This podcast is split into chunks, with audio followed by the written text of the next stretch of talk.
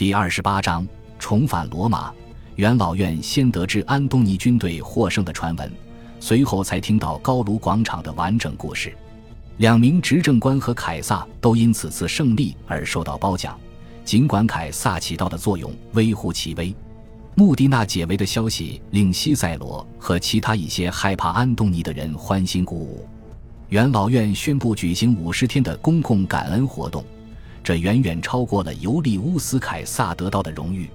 安东尼终于被宣判为国民公敌，布鲁图斯和卡西乌斯对各自军队和行省的指挥被合法化，并非所有人都欢呼雀跃。阿西尼乌斯·波利奥是西班牙一个行省的总督，也是老的凯撒派。他写信给西塞罗，哀叹如此多的意大利优秀子弟白白丧命。迪基姆斯·布鲁图斯尽了全力，但无法阻止安东尼逃跑。五月初。迪基姆斯·布鲁图斯抱怨道：“他没有办法向凯撒发号施令，也没有办法调遣凯撒的军队，这两件事情都很糟糕。”元老院下令将第四军团和马尔斯军团交给迪基姆斯·布鲁图斯，但士兵们拒绝接受他。几周后，西塞罗不得不向布鲁图斯承认，没有办法强迫士兵们接受他。布鲁图斯可能得到了对一些新兵军团的勉强算是长期性的指挥权，于是他带着这些新兵和原先的残兵出发追击安东尼。安东尼很快与普布利乌斯·温提迪乌斯·巴苏斯新征募的三个军团生力部队会合了。随后，安东尼全军进入了外高卢。元老院敦促里必达和普兰库斯去攻击安东尼。但这两人麾下最优秀的军官和部队都是尤利乌斯·凯撒的旧部。五月，安东尼的军队在李必达的主力部队附近扎营，两军的老战友互相亲热起来。大家很快就清楚地认识到，两军不愿意彼此厮杀。李必达的部队宣布支持安东尼，李必达很快也倒戈过去。他的一名有元老身份的下属自杀了，但只有这一例死亡。李必达和安东尼成了盟友，很快普兰库斯和阿西尼乌斯·波利奥也加入进来。国民公敌的势力日益增长，远远超过以往。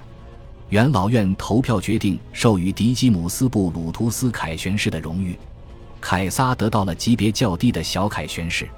小凯旋士的将军骑在马背上，而不是乘战车，而且得到的威望也比凯旋士将军要低。元老院还组建了一个委员会，负责将各军团解散，并向退伍军人分配土地。迪基姆斯·布鲁图斯和凯撒都被排除在这个委员会之外，这意味着凯撒不仅要被夺走军队，而且没有机会通过赏赐将士来赢得支持。许多元老感到危机已经度过了，希望放松下来，也迟迟不能清楚认识安东尼元气恢复的程度。元老院的一次会议不明智的决定，将曾经承诺赏赐给投诚军团的赏金减少一半。五月二十四日，迪基姆斯·布鲁图斯写信给西塞罗，报告称，十九岁的凯撒重复了一句话：“我们必须赞扬这个年轻人，奖赏他，然后抛弃他。”布鲁图斯的一名幕僚成员确信这句话最初是西塞罗说的。演说家没有否认自己说过这话。而这句话的节律也的确符合西塞罗的风格，所以应当确实是他说的。从一开始，元老院就把凯撒当作镇压安东尼的便利工具。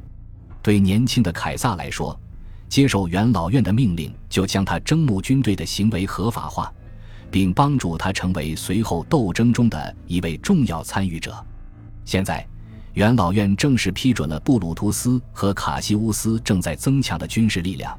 甚至认可了塞克斯图斯·庞培的地位，这些人都不大可能对尤利乌斯·凯撒的继承人友好。这些年早些时候，安东尼曾写信给希尔提乌斯和凯撒，警告他们，唯一能够从他们双方的冲突中渔利的，就是过去的庞培派。凯撒可不打算被抛弃，他在公开场合也这么说过。和大家一样，他希望长久地保全自己的地位。这个月初，迪基姆斯·布鲁图斯暗示，年轻的凯撒在觊觎希尔提乌斯和潘萨留下的空缺的执政官职位。迪吉姆斯·布鲁图斯可能去找了西塞罗，暗示他俩可以联合起来。有传闻称，老演说家已经得到了空缺的执政官职位之一。在马其顿的马尔库斯·布鲁图斯听到了这种说法，他从一开始就不主张元老院人用凯撒。六月，西塞罗写信给马尔库斯·布鲁图斯，向他保证自己已经在元老院讲话，反对凯撒的亲戚们。那些人努力将凯撒推到最高职位，西瑟罗指的应当是菲利普斯和马凯鲁斯。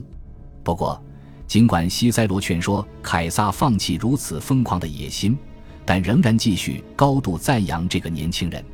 尤利乌斯·凯撒曾说：“马尔库斯·布鲁图斯的信念常常会到偏执狂的地步。”布鲁图斯没有被西塞罗说服，担心西塞罗太容易被吓倒。又太容易被年轻的凯撒奉承的飘飘然，在布鲁图斯眼里，凯撒只是一个未经合法选举的军阀，他的地位、名字和财富都是从尤利乌斯·凯撒那里继承来的，而布鲁图斯及其同志杀死了这位暴君。西塞罗则不断敦促解放者的领导人马尔库斯·布鲁图斯率领军队返回意大利。说到底，军力胜过理性。七月。凯撒的军队派来了一个代表团，代表团有四百人，大约是一个大队的规模，算不上一支军队，但包括许多百夫长和各级官兵代表。他们要求元老院给他们的统帅以执政官的职位，并要求发放承诺过的全额赏金。据苏埃托尼乌斯记载，代表团的发言人是一名叫做科尔内利乌斯的百夫长。他援引了主要来自遥远过去的潜力，说明在国家需要人才的时候，可以将低于法定年龄的人任命为执政官。百夫长们是比较富裕的人，常常是来自意大利外省城镇的贵族。旧的观念，百夫长是从普通士兵提拔起来的军事长，是一个神话。但很遗憾的是，这种错误观念仍然根深蒂固。即便如此，在元老们看来，百夫长的社会地位仍然远远低于他们自己，而且元老们很怨恨百夫长们陈词时的强硬语调。百夫长们的要求被愤怒地拒绝了。据说科尔内利乌斯掀开了自己的军服斗篷，露出了剑柄和剑鞘。他说：“如果你们做不到，他能做得到。”这样赤裸裸的威胁可能只是个传说，但很快变成了现实。代表团返回内高卢，回到凯撒身边后，要求他率领军队进军罗马。他没有表现出任何不情愿，立刻率军南下。又有一位凯撒率军跨过了卢比孔河，不过这一次这条小河对他的军权没有什么影响，因为他的军权是个特例，并不与任何具体地区挂钩。他手中大约有八个军团，元老院只有一个军团是潘萨组建的。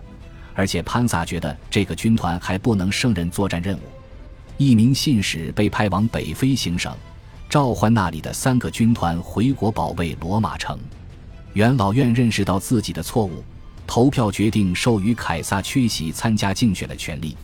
但凯撒已经不再愿意信任他们，于是继续进军。在他抵达罗马城之前，来自阿非利加的两个军团先到了。这些士兵的训练水平高于潘萨留下的新兵，但他们没有动力去对抗优势敌人。毕竟元老院只有三个军团，而凯撒有八个。即便如此，他们还是在一名或多名裁判官的指挥下开始准备防御。元老院还做了一件更阴险的事情：派人去将阿提亚和乌大维亚作为人质，但没找到他们。他们很可能已经得到了警示，或者自己足够精明。认识到形势对他们很危险，凯撒兵临城下，元老院的军队非常明智地倒戈到他那边。一名裁判官因羞耻或愤怒而自杀，但年轻的凯撒和他的卫队进城时，并没有发生武装冲突。群众以及许多元老都出来迎接他。西塞罗是最后一个来的，年轻的凯撒冷冰冰地提及了这一点。夜间传出了谣言。说马尔斯军团和第四军团发生了哗变，反对凯撒。元老院在黎明前开了会，短暂的为此欢欣鼓舞。后来发现这是假的。前四三年八月十九日，凯撒当选为执政官。此时他的年龄仅有十九岁十个月二十六天。这么年轻的人担任公职，此前还没有先例。这个年轻人对自己在这方面的独一无二感到非常自豪。他的同僚是尤利乌斯·凯撒的外甥昆图斯·佩蒂乌斯。我们估计可能除了他俩之外没有别的候选人，但选举的所有正当程序都得到了遵守。罗马人民依法走过羊圈投票。他的当选很可能的确是由于得到群众的支持。不过他的军队就驻扎在战神广场上。这肯定能帮助选民们想清楚应当选择谁。